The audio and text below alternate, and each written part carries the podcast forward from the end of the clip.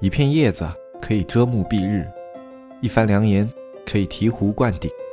我们在前方披荆斩棘，希望后来者一帆风顺，共享商业智慧，共享创业成功。欢迎收听本期纸木淘宝内训。大家好，我是大文。大家好，我是娜娜。今天娜娜是带病来录我们这期节目的，对吧？嗯，是。嗓子沙哑了，但这样显得比较性感。谢谢你啊。那行，呃，其实我们今天呢是想要来给大家重点的介绍我们滴答课这个项目，因为其实，在我们之前录的一些节目里面，会时不时的提到，因为我们毕竟现在在做这个项目嘛，可能很多市场的案例呀都会提到这个项目，但相对来说之前说的比较散，对。那大家呢？最近陆陆续续加我们微信号去问这个项目的人也比较多，干脆呢，我们今天就来做一期比较详细的介绍。对，因为很多人都不知道我们这个项目，听着好像特别有意思，但是具体是干啥的还不是特别的清楚。那我们干脆先给大家介绍一下我们滴答课这个项目。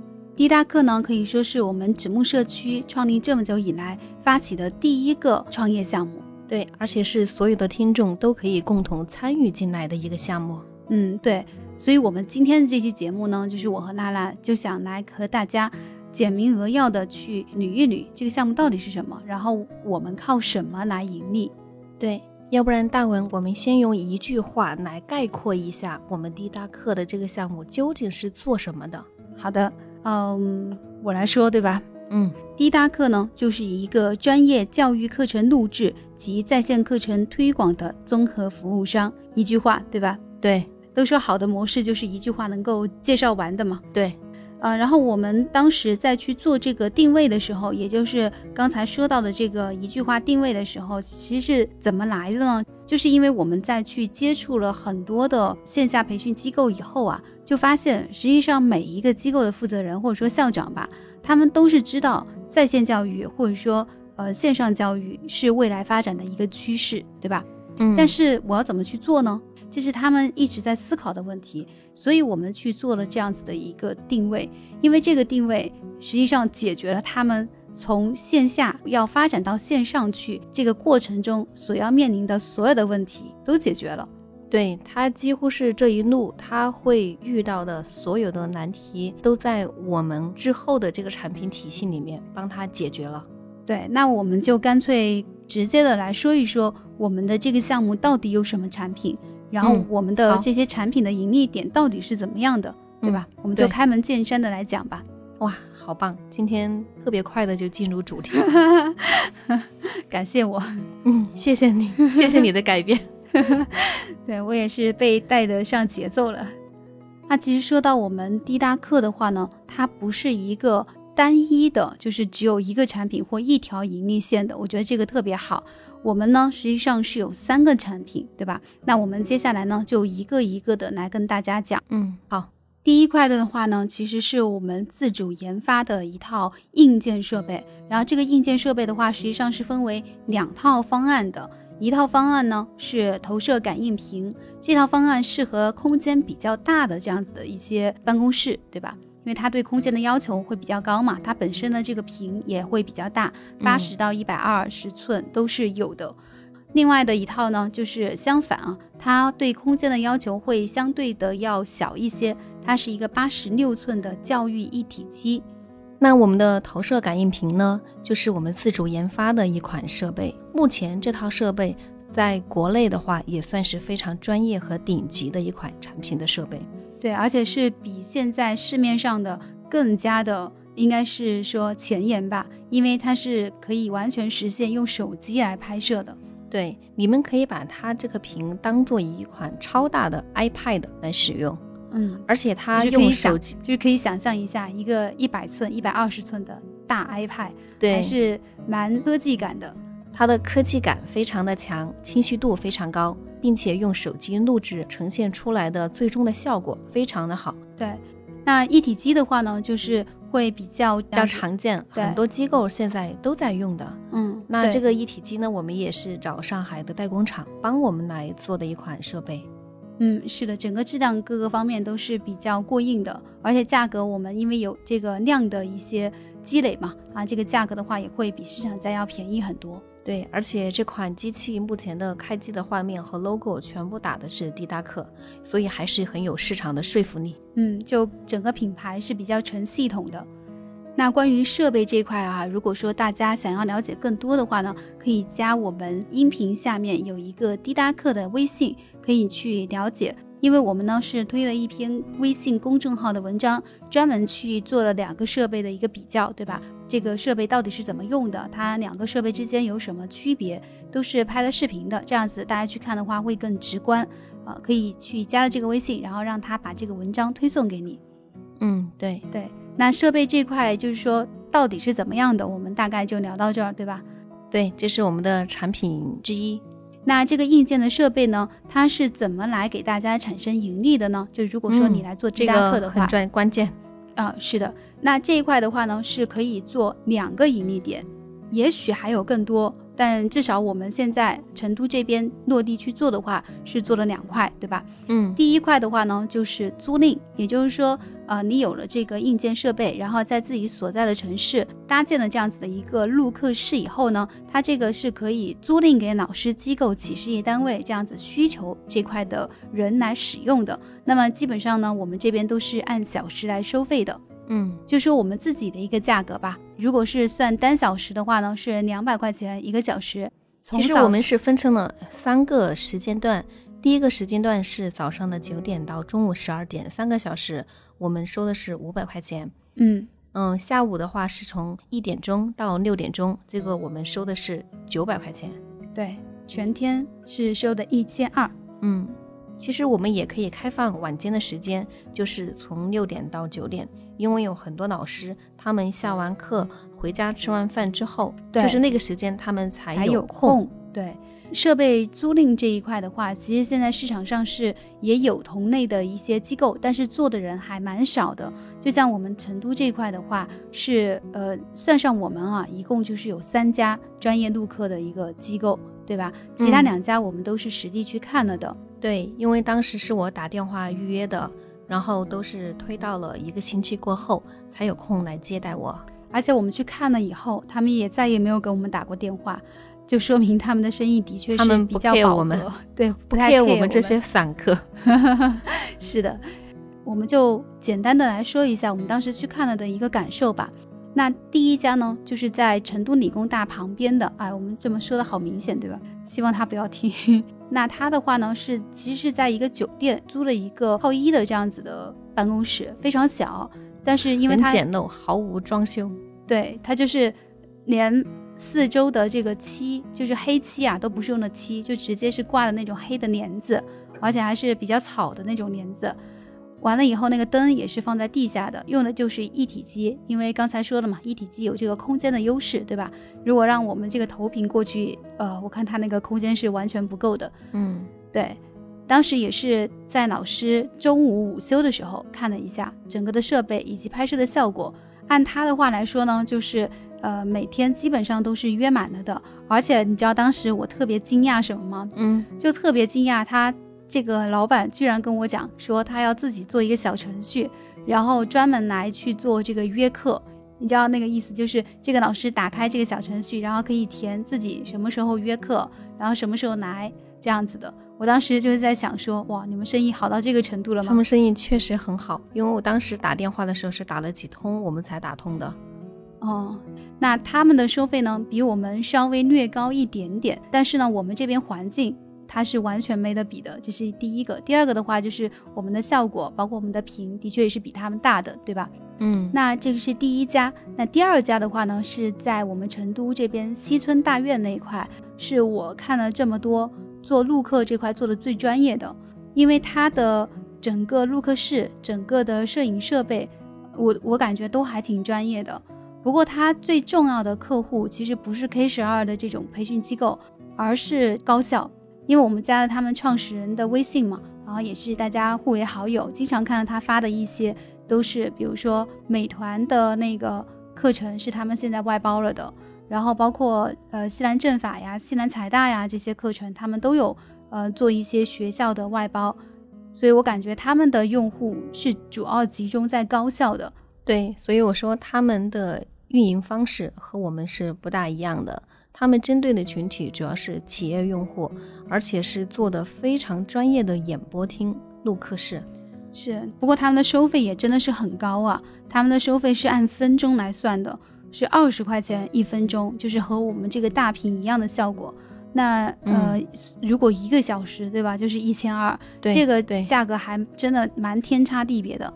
所以，如果说当你一个东西啊，你要做的说我非常专业，我什么都非常 OK 的时候，其实你这个就转化成了你的硬成本嘛。然后，那么首先是你要去付这个成本，第二个就是企业或者说来这儿录课的一些老师，他也要为这个成本去支付，对吧？嗯，是。其实他们摆的那几台录像机应该就价值几十万了。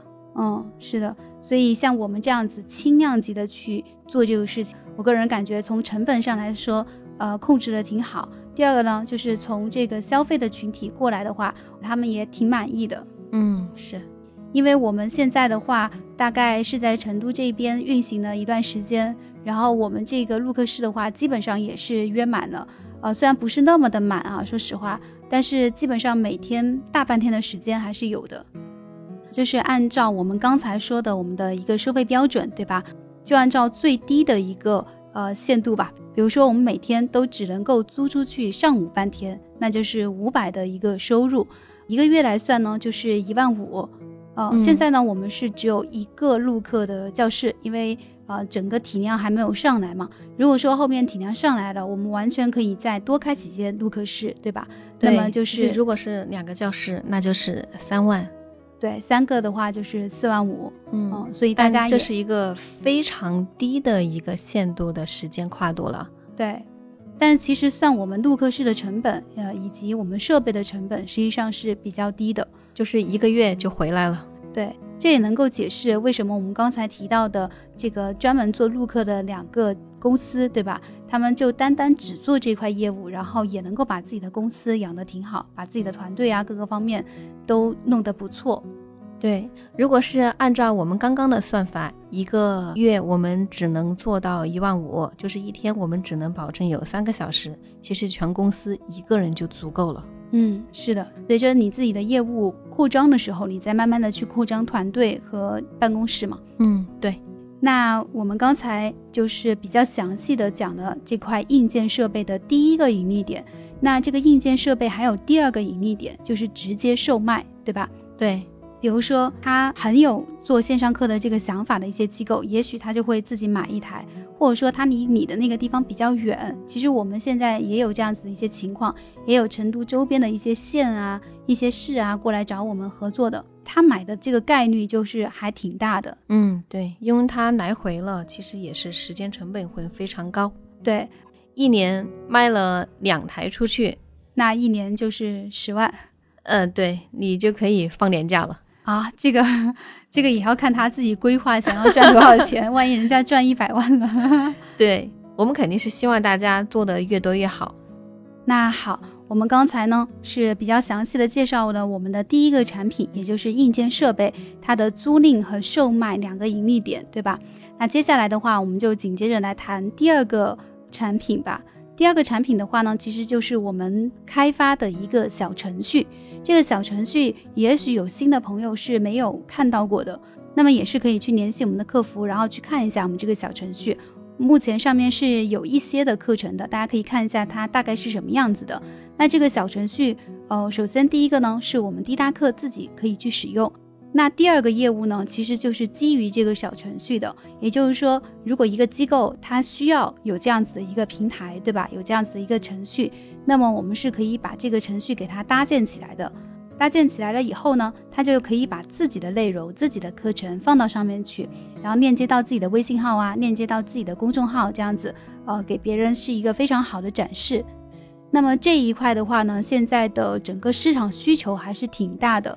呃，也许应该大家是听过这种 SaaS 服务的啊，就是 SaaS，全部的这个的话就是 Software as a Service。那我英语不好，大家听得明白就行了。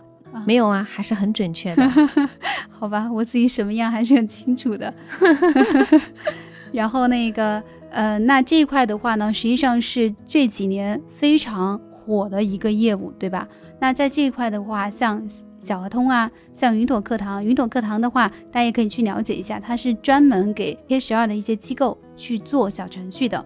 那他们的收费其实都是蛮高的，因为我自己也有做微信公众号嘛，然后我也有去购买这样子的一些服务，相当于我们每年花在这块服务上的钱，基本上是五万到六万。哇，那这个费用确实也不便宜了，是是不便宜。所以我们在去做这个业务的时候，因为我们自己也有一个程序团队，也是能够把这个成本给大家压到最低。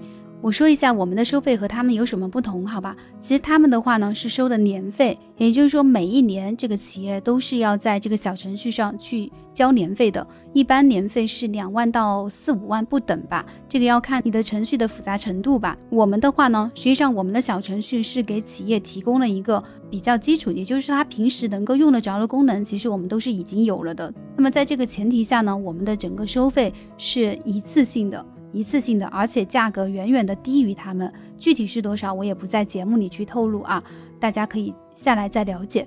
所以说这块小程序的开发，你只需要去把客户谈下来，然后呢把这个客户的需求告诉我们，我们去把这个小程序做好，它就可以直接给到客户了，相当于你在中间的这个利润是挺大的。包括你的成交价格，我们也是去限定一个最低价。当然，你最高价要卖到多少，这个就是呃看你自己的客户的具体情况，你自己去定了。我说的更加的直白一点啊，就是说，如果一个机构需要做小程序这个业务，而且呢又被你找着了，而且最后还承担了，对吧？那么你在中间应该是有一到三万这样子的一个利润的，因为大家知道现在小程序刚才是讲的这种专门 SaaS 服务的一个机构嘛。那他们的收费本来就是不低的。那如果说这个客户还想自己去开发小程序的话，这个价格就更高了，十几万、几十万都是不等的。所以他能够花比较少的钱在你这儿把这个服务做了，他也是很乐意的。对，对他来说也是挺好的。其实现在很多非常好的机构，像我们上次去拜访了一家有六七家学校的这种幼儿园，他们就没有自己的技术团队，所有的小程序的开发全是外包。对。然后他们整个花费也是蛮高的，他们知道我们这边有这个服务以后，也是蛮兴奋的。就是他们要换自己的程序的时候，就直接不用自己的人开发了，就直接在我们这边来买。嗯，对。那么刚才呢，就是提到的第二个产品就是小程序以及它的盈利方式吧。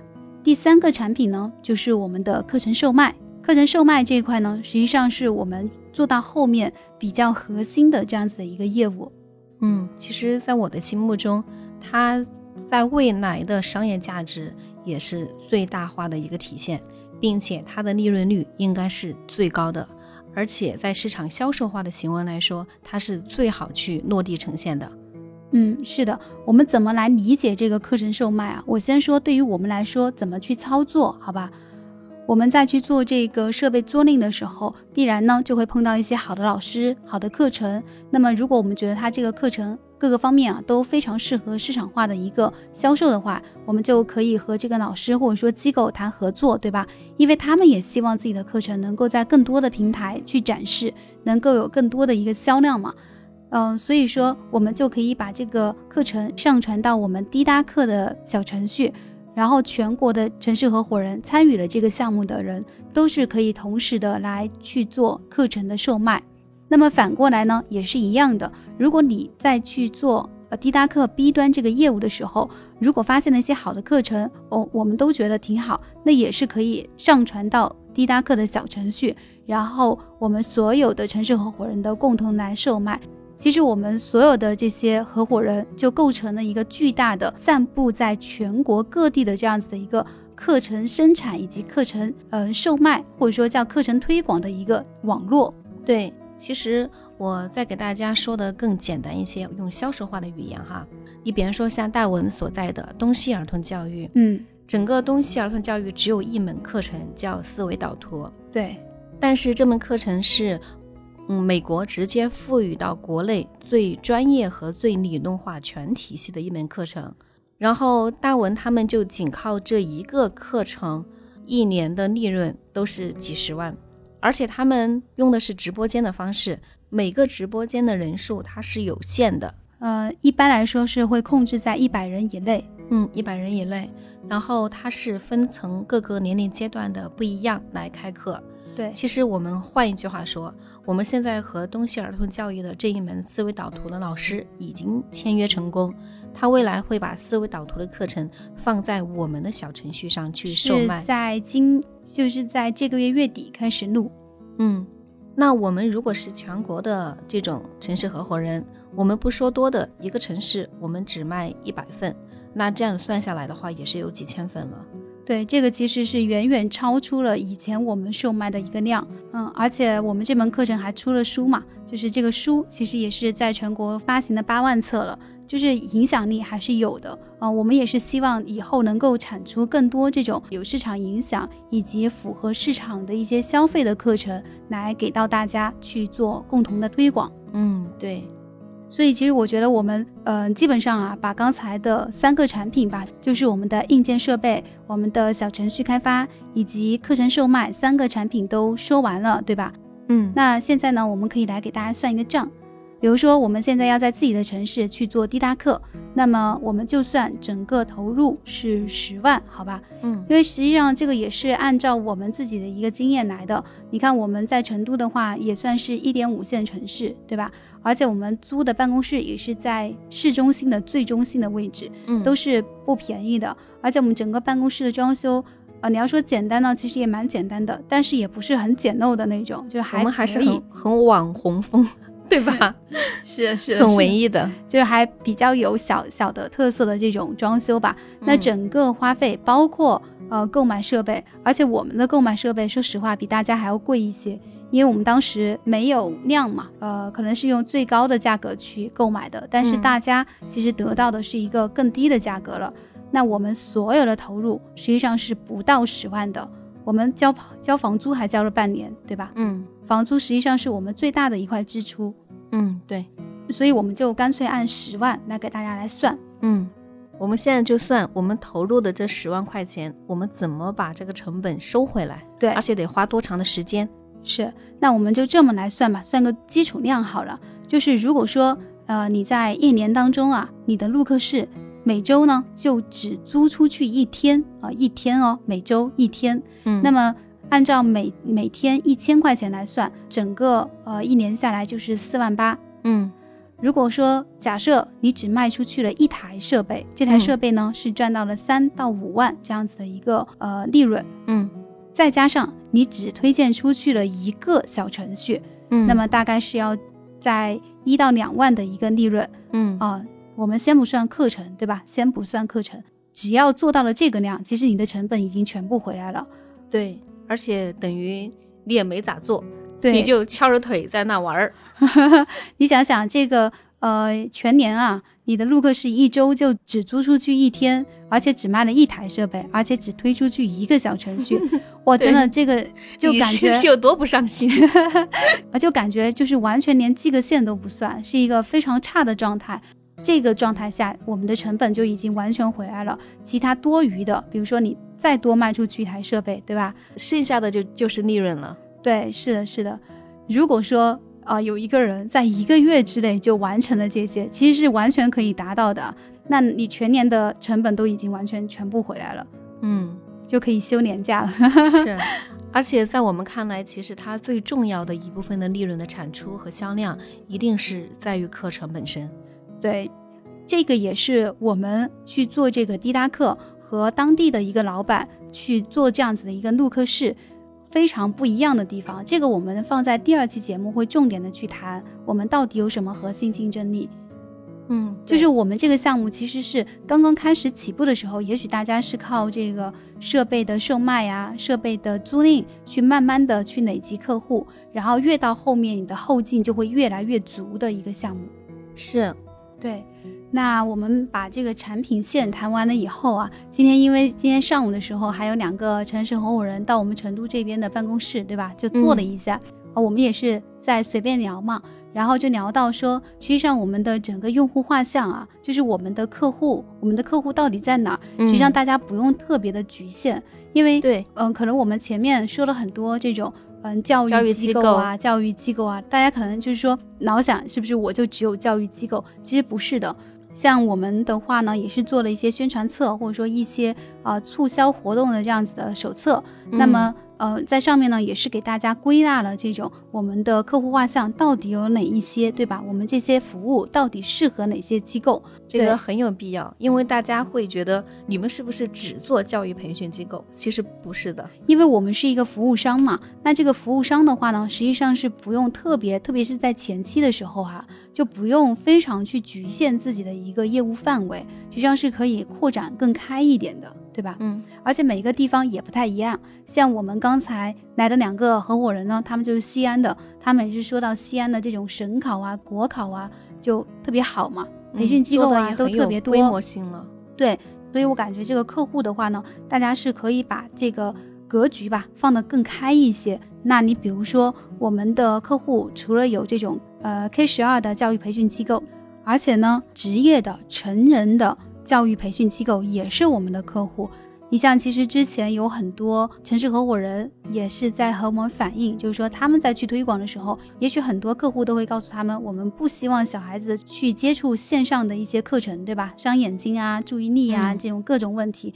那么实际上，如果你觉得这个问题特别纠结的话，你干脆就跳开这个问题，你就去做成人的，成人的那就不存在伤眼睛的吧，也不存在说注意力不集中了吧，对吧？比如说，我们可以有哪一些成人和职业教育培训机构的客户呢？呃，教师职业资格证的培训，呃，建筑师考试的培训，心理资格证的考试的培训，嗯，包括计算机其实就是各种职业培训技能的都可以。是的，然后这一部分的话，其实它的客户群也是挺大的，而且他们是有发展线上课程这样子的需求的。本来嗯成人的这个时间啊，各个方面它就不是那么的集中嘛。那这一块的这种教育培训机构，从小孩到大人的，对吧，都是我们的一个客户。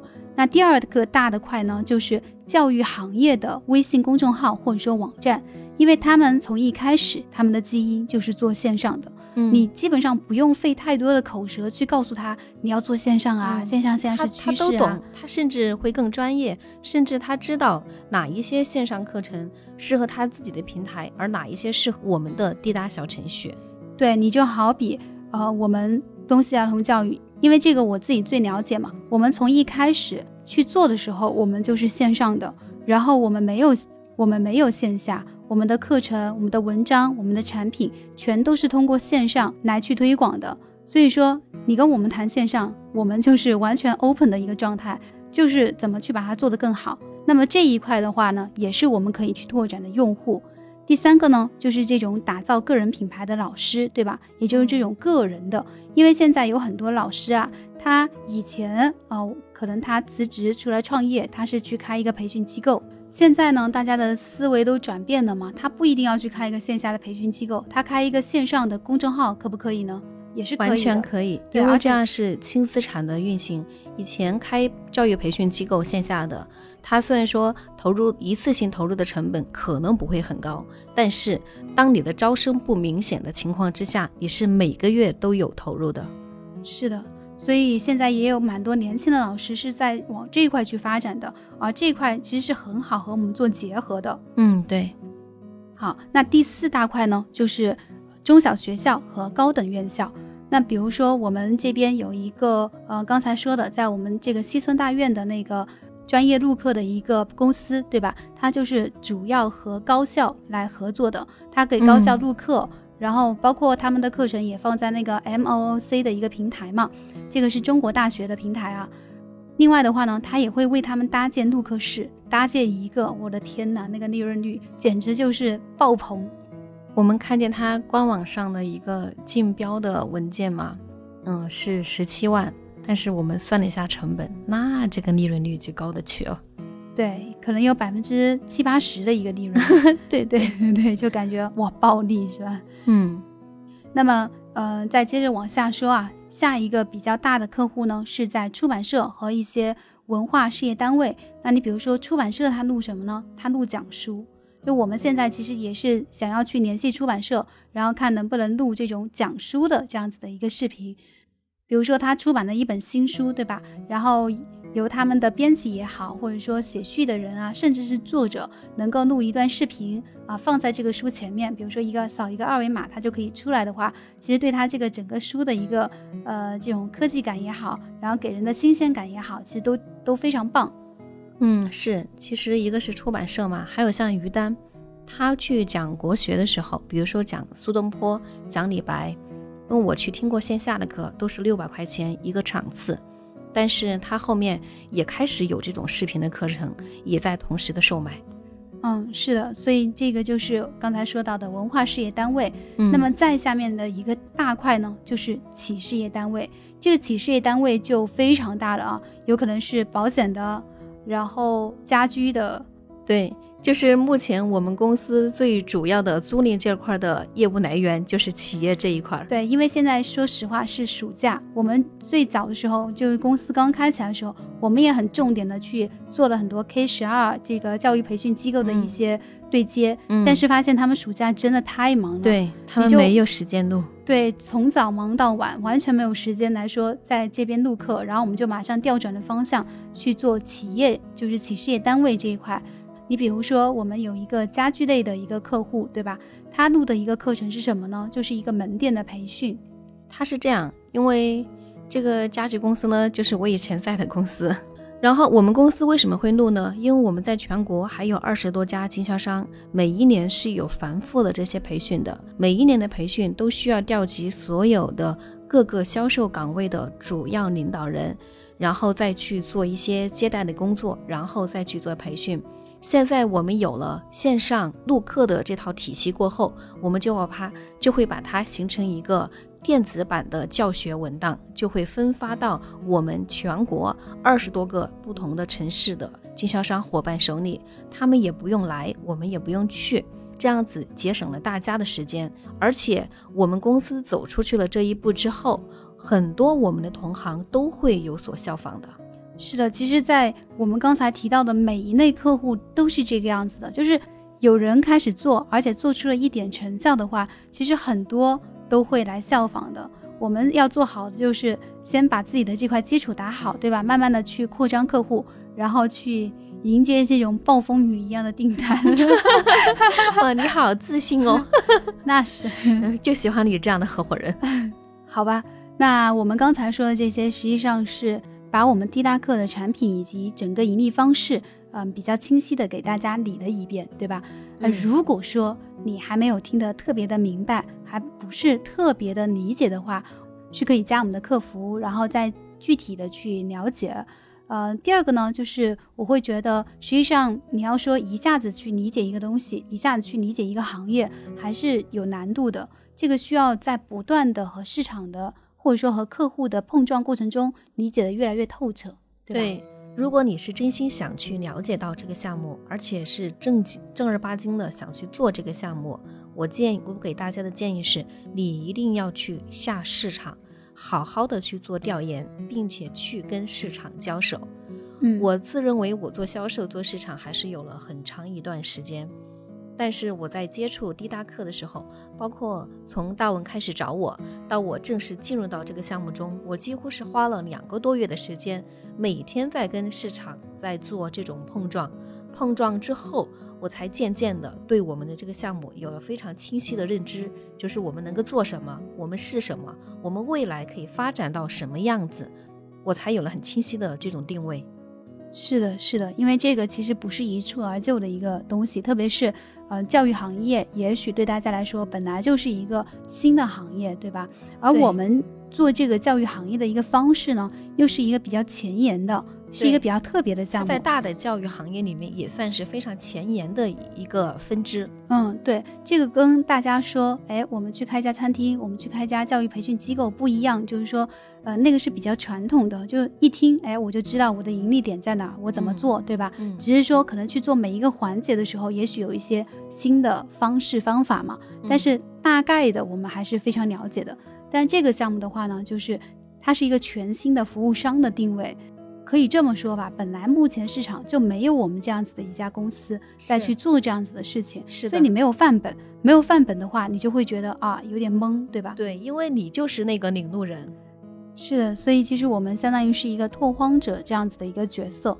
我自己会觉得啊，如果是我们去做这样子的一个角色，当然有优势也有不好的，对吧？优势呢，就是你在绝大多数人不太理解的时候，就去抢占了这个先机。因为所其实所有成功的人去总结他们过往的经历的时候，都有这样子的一段，对吧？那嗯，不好的呢，就是我们可能会要一起去制定游戏规则，一起去看到底前面应该怎么走。如果说我们去做一个特别清晰，对吧？然后有前面的这样子一个模板的事情，那么首先它是一个红海市场，呃，你就要考虑在这个红海市场里面，你进去还有没有能够分得一杯羹这样子的一个机会。第二个的话就是，嗯，它不代表未来的趋势嘛，它可能做着做的，它就嗯就很难再发展了。其实我们自己也是个创业者了，我会觉得去开拓这样子一个荒地，好过于去做红海市场。是，其实这个就像大文，你在最开始的时候也是投资过线下的培训教育机构。哦，对，这个之前在前面的节目里面好像跟大家提到分享过。对对对，然后就是因为当时我们去做的时候，我们整个资产是比较重的，因为其实去做一个教育培训机构，你的整个投资还真不是我们现在这种说你投资个十万啊什么的就够的。是我们的那个大概当时的投资都快到两百万了。而且我看你们教师特别多，嗯，你看到说教师特别多，然后老师也特别多，孩子也特别多，但是他很难盈利。你像一个月的开销就是十多万，对吧？你这个十多万怎么去填平？你要有多少学生进来？他这个中间啊很难去算，而且很多学生都是进来了以后，包括他生病了呀，然后他又要换班呀，要换学校啊，这中间的事情非常的多。很多都不是你能够完全控制的，而且呢，你会去处理非常多的一些杂物，就比如说老师的关系呀、家长的关系啊，然后学生之间的矛盾啊，这些关系都比招生更让人烦恼。对，招生是一个最头痛的问题。嗯，所以说，实际上，嗯，去相比于，比如说我们很好懂的这种模式的话，它需要花一定的时间去了解。但是你还是很明智的，很快在那个时候新媒体刚刚起航的时候，你就进入了你现在的东西儿童教育。其实你知不知道那个时候你也过来找我，然后你和你的合伙人何老师过来 苦口婆心的劝我一起干吧。然后我们当时也是说非常希望娜姐来加入我们这个事情，我们一起做。但是当时。我也对，因为我也问过你，我说你们究竟是卖什么？有些产什么产品？你们怎么盈利？然后你们叽里咕噜的说了很久，我我当时也是没有听懂，或者说听得一知半解。其实说实话，我们当时不知道自己怎么盈利，真的。其实，在做很多创业的时候，你是一步一步摸着河石头过河的，并不是说前面你已经很清楚了。是是，但是我这一次也聪明了，那就先进来再说呗。这让我想起了一段话，你知道吗？就是说，当一个新生事物出现的时候，只有百分之五的人知道赶紧去做，这个就是机会；当有百分之五十的人知道的时候，你大概就只能做一个消费者了。如果超过了百分之五十，那么你就基本上不用去看了，就没有机会了。实际上，大家做的淘宝啊，后来的拼多多呀，后来前面的这种微信公众号啊，包括抖音啊，实际上都是这个样子的，嗯。是，嗯，需要在别人还一知半解的时候，然后就尽早的去介入这个行业。当然，前提是你确定这个行业这个方向是对的，是好的，是未来的一个趋势。嗯，是。好的，那今天呢，我们大概就谈到这些。然后下期节目的话，我们会重点的来和大家聊一聊我们这个项目的一个核心竞争力是什么。也就是说，你去做和你的同城市的人去做有什么样子的一些区别。那我们就下期节目再见吧。那我们还是老规矩，一二三，拜拜。